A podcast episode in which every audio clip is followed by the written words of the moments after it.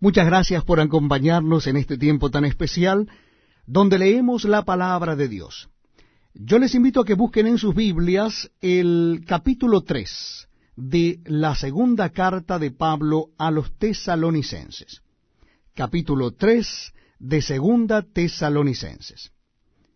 Dice así la palabra de Dios.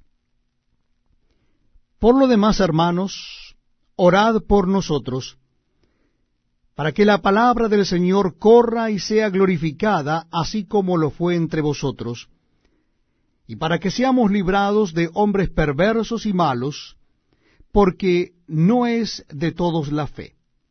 Pero fiel es el Señor que os afirmará y guardará del mal.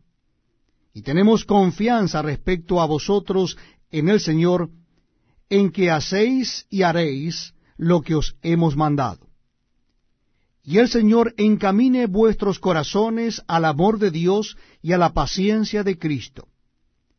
Pero os ordenamos, hermanos, en el nombre de nuestro Señor Jesucristo, que os apartéis de todo hermano que ande desordenadamente, y no según la enseñanza que recibisteis de nosotros.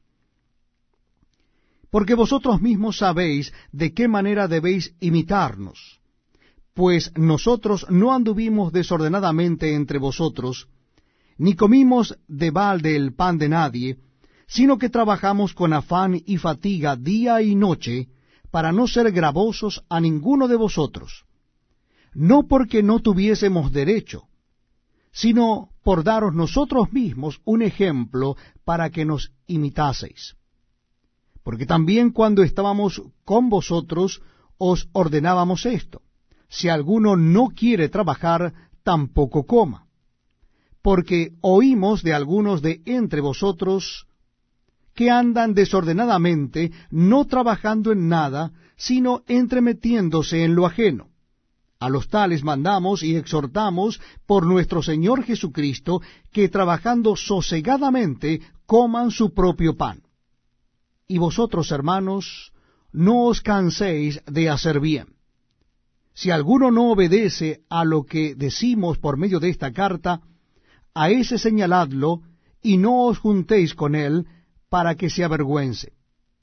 Mas no lo tengáis por enemigo, sino amonestadle como a hermano.